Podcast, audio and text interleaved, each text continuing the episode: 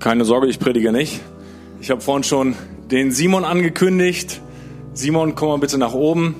Ich glaube, einen fetten Applaus für Simon. Wer jetzt angebracht? So viel Zeit, Mühe und Schweißblut da reingesteckt. Simon, wir kennen uns ja jetzt schon so ein paar Tage. Man trifft sich immer mal wieder. Und du wirst heute mit uns an so ein No-Go-Thema gehen. Ne? Also bedeutet irgendwie, über Zweifel spricht man nicht. Habe ich natürlich auch noch nie gemacht. Ich habe noch nie an irgendwas gezweifelt. Und du gehst da doch schon sehr persönlich rein und nimmst uns auf die Reise mit, was bei dir passiert ist. Da gibt's die erste Stelle, äh, wo du zur Bibelschule gegangen bist.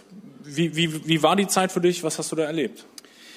Ja, also ich fand es ganz interessant. Also wenn ich, wenn ich so meine eigene Vergangenheit reflektiere, dann ist mir aufgefallen, dass ich in einer richtig starken Bubble groß geworden bin und aus dieser Bubble auch nie ausgebrochen bin.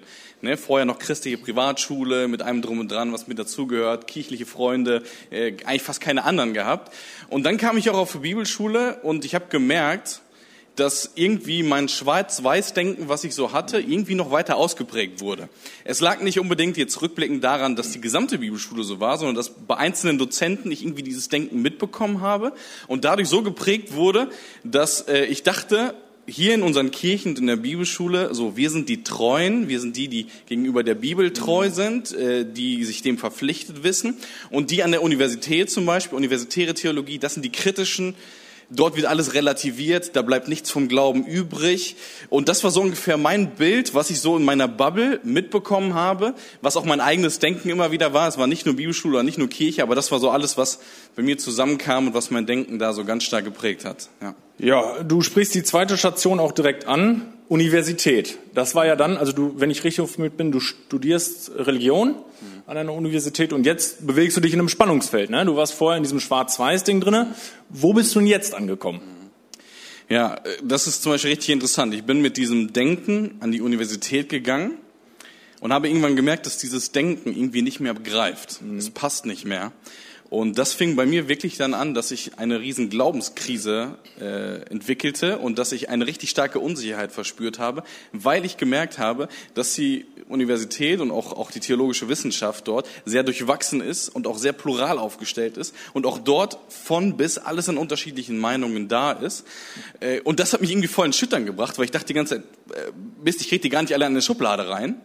Äh, und dann fing das so an, dass ich dann angefangen habe, alles irgendwie zu relativieren und zu hinterfragen. Und da fing dann so ein richtig krasser Prozess des Glaubens an. Bei mir war es sogar so, dass ich dann irgendwann äh, nicht mehr nur einzelne Themen irgendwie hinterfragt habe, sondern dass ich gefühlt in, ja, in, so, in so ein Muster reingekommen bin, dass ich jedes einzelne Thema, dass ich aus biblischen Aspekten, aus systematischen, aus ethischen, aus dogmatischen, alles irgendwie äh, hinterfragt habe. Und das kam dann weiter mit einer Konsequenz einher, die nicht bei allen ist, aber bei mir kam das so. Ich habe irgendwann den Boden unter meinen Füßen verloren und das war irgendwie so ein ein äh, tiefes Loch, in das ich hineingefallen bin. Und ich finde das total schwierig, irgendwie in Worte zu fassen, was für eine, was für eine Gefühlswelt äh, da irgendwie in mir war. Aber es war, als wenn man immer tiefer fällt und kein Boden ist da, wo man irgendwie aufgefangen hat, wird. Und dieser Halt war einfach nicht mehr, der war nicht mehr da. Ich habe es ja eben gerade schon mal gehört und ich freue mich auch jetzt wieder. Das ist ein sehr persönliches Thema und ich bin dir unglaublich dankbar, dass du uns da so ehrlich mit reinnimmst. Und ich übergebe dir das Ganze mit der Frage, was kann ich tun, wenn mein Glaubensleben anfängt zu bröckeln? Ja, danke schön, Kevin. Was kann ich tun, wenn mein Glaubenssystem zu bröckeln beginnt? Ich habe gemerkt, dass diese Frage für mich eine unglaublich persönliche Frage ist, weil ich eben gemerkt habe, was passiert, wenn man den Boden unter den Füßen verliert. Eine unglaublich schwierige und eine unglaublich herausfordernde Frage. Und die Perspektiven, die ich versuche in dieser Predigt etwas aufzuzeigen, das sind Perspektiven, die mir geholfen haben. Äh, es kann sein, dass du vielleicht gerade in einer etwas anderen Lebenssituation bist als ich, aber ich weiß zumindest, dass sie mir geholfen haben und auch im Gespräch mit anderen, auch weiteren Leuten. Also was kann ich tun, wenn mein Glaubenssystem zu bröckeln beginnt? Und das Spannende ist, dass ähm, nach einigen Studien es immer wieder unterschiedliche Aspekte gibt, die dazu führen, dass ein Glaubenssystem oder dass der eigene persönliche Glauben zu bröckeln beginnt. Und drei Aspekte werden immer wieder genannt in den unterschiedlichen Studien. Und der erste Aspekt tatsächlich, der dazu führt, dass das Glaubenssystem zu bröckeln beginnt, äh, sind Unstimmigkeiten zwischen Glaube und Wissenschaft. Wenn auf einmal äh, das, ja, die eigene Intelligenz oder der, der, das, unser Intellekt irgendwie herausgefordert wird und wo wir merken, da steht irgendwie eine Spannung zu dem, wo ich eigentlich herkomme. Auf einmal tun sich Fragen auf wie, wie verstehe ich 1. Mose 1 im Dialog mit Naturwissenschaften? Möchte 1. Mose 1 überhaupt im Dialog mit Naturwissenschaften stehen? Äh, was denke ich über das damalige Weltbild, was wir in der Bibel vorfinden, was aus einer flachen Erde besteht und aus einer Erdzentrierung? Aber ich heute in einer Welt lebe, wo wir glauben, dass sie ein Globus ist und die sich um die Sonne dreht. Was, wie gehe ich mit diesen Spannungen um? Und diese Unstimmigkeiten zwischen Glaube und Wissenschaft führen immer wieder dazu, dass Leute eben anfangen, ähm, ja, zu dekonstruieren, das heißt, ihre Vorstellungen zu zerlegen, die sie vielleicht bis dahin so entwickelt haben oder die sie mitbekommen haben. Ein zweiter Aspekt, der auch immer wieder dazu führt, ist oder sind besondere Lebensumstände. Besondere Lebensumstände können zum Beispiel eine starke Leitsituation sein. Dort, wo man vielleicht einen Angehörigen verloren hat. Dort, wo ein Todesfall da war. Dort, wo man vielleicht ganz krasses Leid irgendwo miterlebt hat, vielleicht sogar in anderen Ländern, wo man mal vielleicht länger in einem Ausland oder ähnliches war und ganz viele krasse Situationen irgendwie erlebt hat. Das kann dazu führen, dass unser Gottesbild oder unsere Vorstellung von dem, was wir bis jetzt hatten, äh, zutiefst erschüttert wird und wir dadurch anfangen äh, oder unser Glaubenssystem anfängt zu bröckeln. Es müssen aber nicht nur Leitsituationen sein, die unter besonderen Umständen da sind, sondern auch einfach herausfordernde Lebensumstände. Wenn man zum Beispiel über den Tellerrand schaut. Bei mir fing das Ganze eben an, als ich an die Universität kam und die Einstellung entwickelt habe, ich möchte nicht einfach alles nur verneinen, was ich dort mitbekomme. Ich will aber auch nicht sofort einfach alles bejahen und sofort zu meiner eigenen Meinung machen, sondern ich möchte mich Stück für Stück da dran tasten, dass ich auf einmal eben gemerkt habe, dass viele Themen ja doch komplexer sind, als ich es anfangs gedacht habe. Nicht alle Themen, aber viele Themen oder zumindest einige Themen, die doch komplexer sind und wo man diese Komplexität eben würdigen äh, äh, sollte. Und das gleiche auch zum Beispiel bei anderen Leuten, wo das durch YouTube-Formate kommt, durch Podcast-Formate, wo man über den Tellerrand schaut und auf einmal merkt, dass es ja doch echt viel mehr gibt als nur das, was ich vielleicht in meiner eigenen kleinen Bubble irgendwie miterlebt habe. Und das führt dazu, dass Menschen äh, ja, etwas dekonstruieren, ihr Glaubenssystem zerlegen oder es zu bröckeln beginnt. Und der dritte Aspekt ist, der auch immer wieder dazu führt, dass es gebrochenes Vertrauen zu geistlichen Leitenden. Gerade dort, wo vielleicht Menschen sich verletzt fühlen von der Leitung, dort, wo sie nicht ernst genommen äh, gefühlt oder wo sie, sich, wo sie sich nicht ernst genommen gefühlt haben, oder auch in Situationen, wo man zum Beispiel den Eindruck hat, dass hier mehr Schein als Sein da ist oder ähnliches. Es muss auch nicht nur unbedingt auf geistliche Leitende bezogen sein, sondern es können auch zum Beispiel einfach Kirchenmitglieder einer Kirche sein, die einen ganz stark verletzt haben. Und wenn sich das häuft, dann merkt man, dass man vielleicht mit den Vorstellungen, die in der Kirche vielleicht gerade so äh, präsentiert werden oder von vorne von der Bühne kommen, dass man damit dann nicht mehr so viel anfangen kann, weil man sieht, dass der Outcome nicht Liebe ist, sondern ähm, ja, ein, ein, eine, eine Art, die quasi die Beziehung untereinander irgendwie zerstört. Und wenn diese drei Aspekte zusammenkommen, dann geschieht eben genau das, dass immer wieder ein Glaubenssystem zu bröckeln beginnt, dass man anfängt, sich vielleicht neu zu orientieren, aber zuvor halt eben noch diese Orientierungslosigkeit hat. Der Boden unter den Füßen beginnt zu bröckeln und man weiß nicht, wo man wirklich hinkommen kann. Also was kann ich tun, wenn mein Glaubenssystem zu bröckeln beginnt? Was um alles in der Welt kann ich tun? Und es gibt eine spannende Perspektive von einer Frau. Diese Frau heißt Maria Magdalena. Maria Magdalena wurde in ihren Vorstellungen, die sie über Jesus hatte, grundlegend erschüttert. Wir lesen in Evangelien von dieser Frau, dass sie am Anfang erstmal ganz viele Dämonen hatte in sich. Und Jesus fing an, sie von diesen Dämonen zu heilen. Und dann lesen wir davon, dass sie quasi als einer der ersten Jüngerinnen Jesus nachfolgte, von Galiläa bis nach Jerusalem. Äh, ganze Tage folgte sie diesem Jesus nach, vielleicht verbrachte sie sogar ganze Wochen, Monate oder sogar Jahre mit diesem Jesus und entwickelte eine Hoffnung und eine Vorstellung von diesem Jesus, nämlich die Vorstellung, dass er wahrscheinlich, wie es damals recht üblich war, dass Jesus, der jetzt das Königreich Gottes etabliert, jetzt in nächster Zeit, in naher Zukunft auf einem Thron irgendwo in Israel sitzen wird, mit einer prächtigen Krone und der jetzt regieren wird äh, und der vorangeht. Aber diese Vorstellung wurde grundlegend erschüttert, als sie bei der Kreuzigung diesen Jesus sah. Ihre Vorstellung wurde erschüttert, denn sie sah auf einmal nicht einen Jesus auf einem Thron mit einer prachtvollen Krone, sondern sie sah Jesus an einem Kreuz mit einer schmerzhaften Dornenkrone. Und dieser Dekonstruktionsprozess, dieser, dieser Prozess, wo man diese Vorstellung, diese Hoffnung, die man ja eigentlich vorher so entwickelt hat, die begann jetzt quasi sich langsam aufzulösen. Ähm, sie, musste, sie wusste nicht mehr, was irgendwie los war. Sie musste, sie musste sich ganz neu orientieren, aber in diesem Augenblick war sie eben orientierungslos. Zweifel hegten sich. War das alles ein Hirngespinst? War das nicht alles totaler Quatsch, was ich da bis jetzt geglaubt habe? Und dann lesen wir in Johannes 20, von einer ganz besonderen Situation. In dieser dunklen Nacht, die auf der einen Seite wirklich dunkel war und auf der anderen Seite auch eine, eine, eine metaphorisch gesprochen, eine dunkle Nacht für, für diese Maria Magdalena war. Sie kam zu diesem Grab, zu diesem offenen Grab und sie sieht, dass die Leiche, der Leichnam, nicht mehr dort liegt, wo sie ihn eigentlich vorher wahrscheinlich schon gesehen hatte. Und in diesem Augenblick erscheint dieser Frau Jesus. Jesus als der Auferstandene erscheint ihr. Und das heißt in Johannes 20 ab Vers 15, Jesus fragte Maria, Frau, warum weinst du? Wen suchst du? Und Maria dachte, dieser Typ da ist der Gärtner. Darum sagte sie zu ihm, Herr, wenn du diesen Jesus, diesen Leichnam fortgeschafft hast, dann sage mir, wo du ihn hingelegt hast. Ich will ihn zurückholen.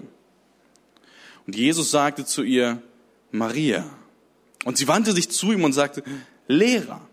Jesus sagte zu ihr, halte mich nicht fest, ich bin noch nicht zum Vater gegangen, aber geh zu meinen Brüdern und richte ihnen von mir aus, ich gehe hinauf zu meinem Vater und eurem Vater, zu meinem Gott und eurem Gott. Eine sehr besondere Situation. Maria Magdalena, die vorher eigentlich gar keine große zentrale Rolle gespielt hat in den Evangelien, wird auf einmal zu der zentralsten Person in Johannes 20. Diese Frau sieht als allererste Augenzeugen einen auferstandenen oder den auferstandenen Jesus. Und Jesus sagt hier eine spannende Sache zu Maria, äh, die mich irgendwie ins, äh, ins Stocken geraten lassen hat. Hier steht nämlich, dass Jesus sagt, halte nicht an mir fest. Warum sagt Jesus zu Maria in Johannes 20, dass sie nicht an ihm festhalten soll? Und die Antwort hängt zusammen mit Himmelfahrt. Jesus sagt Maria, halte nicht an mir fest, denn dieses Bild, diese Vorstellung, die du von mir jetzt hast, dieser Jesus, der war an Raum und Zeit gebunden. Aber dieser Jesus, der in den Himmel auffahren wird, der wird eine neue Dimension, der wird ein ganz neues Jesusbild bekommen. Denn jetzt sitzt Jesus zur Rechten des Vaters und regiert und ist gegenwärtig auf dieser Erde durch den Geist Gottes präsent. Es ist derselbe Jesus, aber diese Vorstellung von diesem Jesus, sie musste sich weiterentwickeln. Sie musste, sie musste sich noch weiter fortschreiben. Der Pastor Brian Zahnt schrieb zu diesem Text, Maria Magdalena musste aufhören, sich an den Jesus zu klammern, den sie in der Vergangenheit gekannt hatte, um den auferstandenen Christus zu erkennen, der für sie jetzt und für immer gegenwärtig sein würde. Maria ist genau diesen Prozess durchgegangen. Am Anfang hatte sie eine Vorstellung, eine Vorstellung davon, wer Jesus war. Diese Vorstellung wurde radikal in Frage gestellt. Ihre Grundfesten wurden erschüttert. Und am Ende stand ein neuer Glaube und eine neue Perspektive auf Jesus. Und ich weiß nicht, wie es dir gerade geht, aber auf eine dunkle Nacht des Zerbruchs kann ein erneuerter Glaube folgen. Auf eine dunkle Nacht des Zerbruchs kann ein erneuerter Glaube folgen. Bitte achte ganz genau auf meine Wortwahl. Kann folgen. Muss nicht zwangsläufig folgen, aber er kann folgen. Und ich möchte dir Mut machen, gerade vielleicht in diesen Augenblicken, wo du gerade den Boden unter den Füßen verlierst.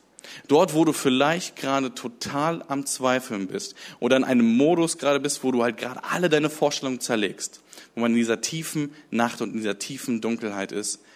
Es ist ein erneuerter Glaube möglich. Und ich möchte unterschiedliche Perspektiven einmal auf das Thema mitbringen, die vielleicht dabei helfen können, in dem Aufarbeitungsprozess weiter voranzukommen. Man muss natürlich sagen, es gibt kein Patentrezept. Es gibt kein Schritt eins, du musst das machen, Schritt zwei das und Schritt drei das und vier und so weiter, sondern es sind einfach nur Perspektiven, die vielleicht dabei helfen können, wie man jetzt genau damit umgehen kann, wenn das eigene Glaubenssystem ins Bröckeln gerät. Und das erste ist tatsächlich erstmal, Zweifel ist nicht das Gegenteil von Glauben. Zweifel ist niemals das Gegenteil von Glauben. Zu einem guten und gefestigten Glauben gehören Zweifelsprozesse dazu. Das Gegenteil von Glauben ist Sicherheit. Denn in dem Wort Glauben, in der Wortnuance besteht das Wort Vertrauen.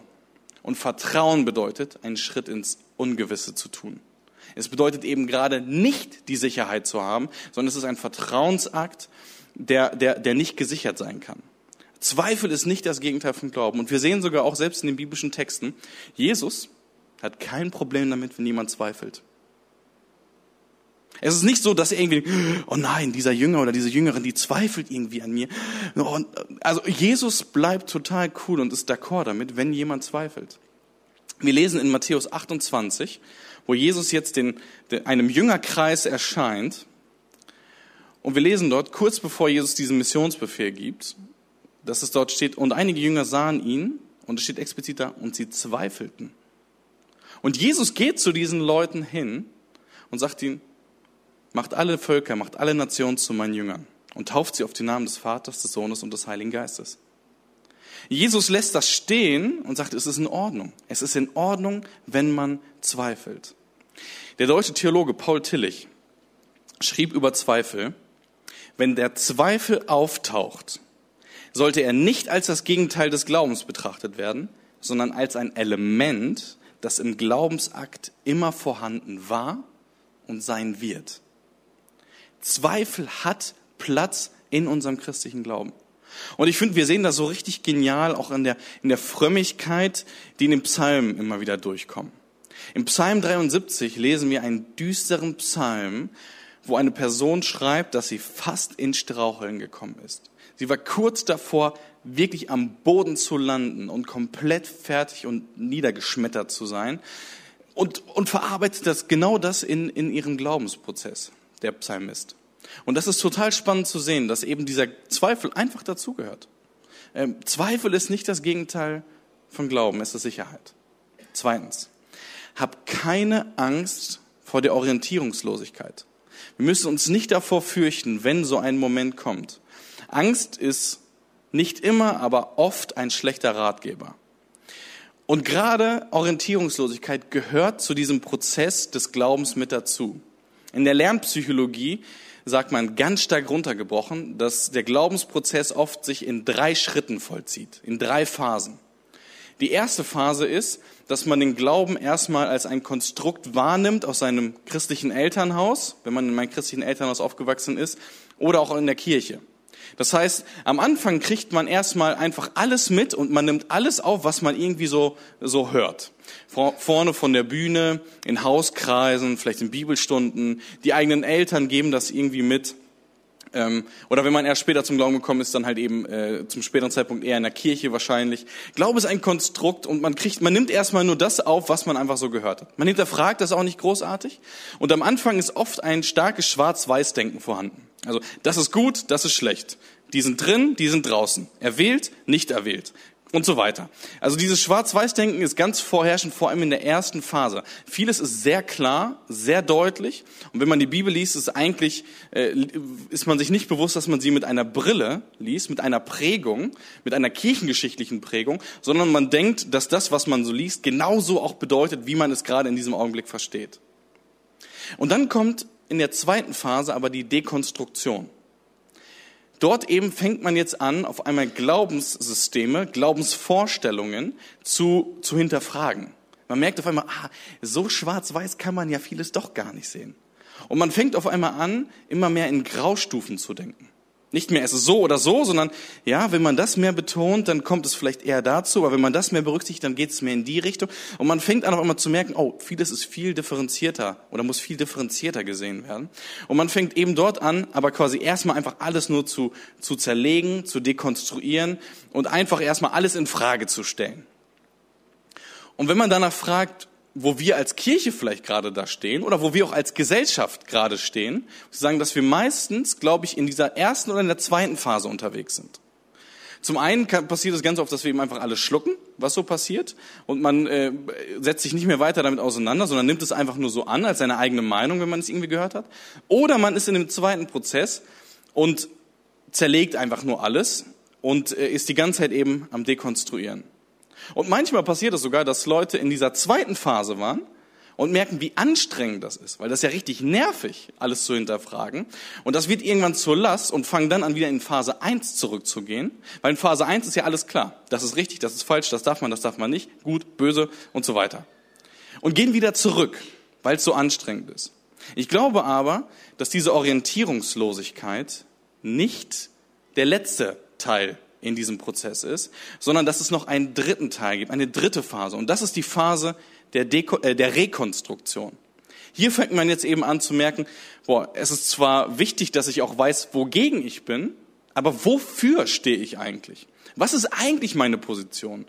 Und wie ihr vielleicht gerade bei der Skizze merkt, ist das Haus, dieses System, was man dann entwickelt, das ist mit Lücken behaftet. Da sind noch offene Stellen. Und man kann noch gar nicht genau alles für sich klären. Äh, das nennt man ganz oft auch eine Ambiguitätstoleranz. Das heißt, es ist die Fähigkeit, erstmal Mehrdeutiges stehen zu lassen. Man muss nicht sofort gleich eine Antwort auf alles haben, sondern man sagt, du, ich habe hier noch und da, habe ich noch ein paar offene Fragen. Ich weiß noch nicht genau, wo ich mich dort positioniere, aber ich bin auf dem Weg, eine Meinung zu entwickeln und vielleicht werde ich in mehreren Jahren zu einer Position kommen.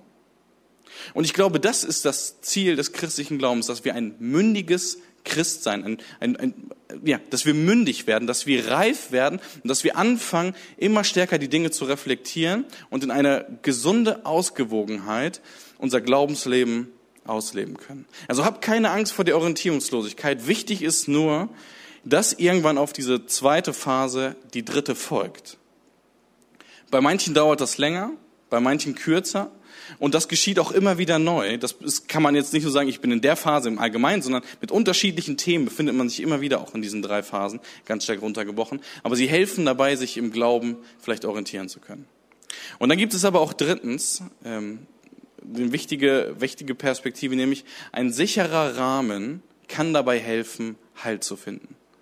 Ich glaube, wir müssen nicht überall unsere Zweifel und unsere Hinterfragung überall immer präsent machen. Aber ich glaube, es ist wichtig, dass wir einen sicheren Rahmen an Leuten finden, äh, wo wir ganz bewusst mit diesen Menschen im Dialog bleiben. Ich möchte dich ermutigen, wenn du gerade alleine mit deiner Orientierungslosigkeit bist, gerade dort, wo du vielleicht deine eigenen Zweifeln hast, such dir ein bis zwei Freundinnen oder Freunde, mit denen du ganz bewusst dich darüber austauscht. Ich rede jetzt nicht von irgendwelchen Extremfällen, wo man merkt, dass das gerade sehr krass und sehr, sehr heftig ist, sondern jetzt eher von gewöhnlichen Fällen. Such dir da ganz bewusst ein bis zwei Leute, wo du weißt, die versuchen mir nicht irgendwie eine Meinung überzustülpen, die müssen sich nicht rechtfertigen für ihre theologischen Positionen, die müssen nicht sofort die Kirche in Schutz nehmen, sondern such dir einen Rahmen, wo du ganz bewusst jemanden findest, der dir einfach nur zuhört, der da ist und der einfach nur, ja, der einfach nur bei dir ist. Ein sicherer Rahmen kann dabei helfen, Halt zu finden. Ich glaube, gerade wenn man solche Dinge im Alleingang durchgeht, wenn man sie versucht, wirklich nur als Einzelgänger oder als Einzelgängerin irgendwie durchzuziehen, dass gerade das eine große Belastung und Herausforderung mit sich bringt. Und viertens, hüte dich vor dem Pendel. Das Interessante ist, wir neigen, oder viele von uns neigen dazu, ich auch, dass man immer wieder in Extremen denken möchte. Und gerade wenn das Pendel vorher in dem einen Extrem war, und man es loslässt, schlägt das Pendel genau ins andere Extrem. Deswegen ist oft gerade bei Menschen eine starke, eine radikale Hinterfragung zu sehen, die aus einer Prägung kommen, aus einer Kirche, aus einem Elternhaus, wo sie eine besonders krasse Strenge und Härte erfahren haben. Hüte dich vor dem Pendel, denn oft ist eben das Extrem, ist nicht im Extrem die Weisheit. Äh, sondern meistens in dieser Ausgewogenheit und in der Differenziertheit.